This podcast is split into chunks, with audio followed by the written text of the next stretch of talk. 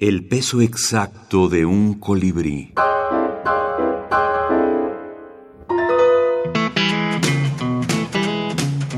Quetanaba Gómez. Hadas ebrias. Drama en el estanque. Cansado de las burlas, el patito feo escapó de la granja y regresó, convertido en un pato joven y fuerte que su familia no tuvo empacho en aceptar.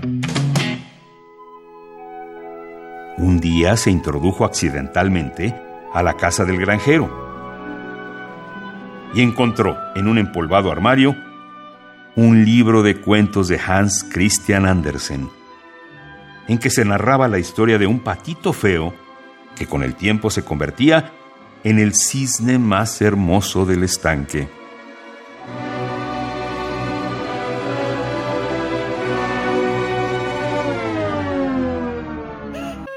Entonces lloró desoladamente por las costosísimas y dolorosas cirugías a que se había sometido en su afán de parecer un pato más.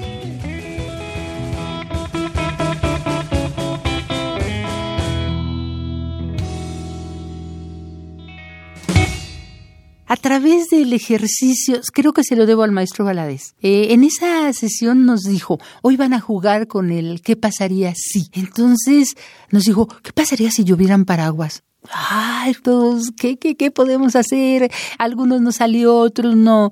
Pero yo me fui pensando, ¿y qué pasaría? Me llevé esa idea y dije, tengo que encontrar la manera de que Caperucita sea blanca y que sea otro cuento, y creo que la encontré.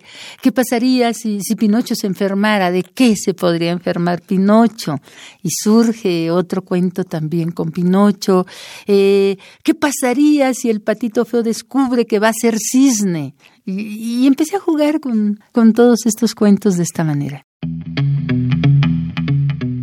Quetanaba Gómez, Hadas Ebrias.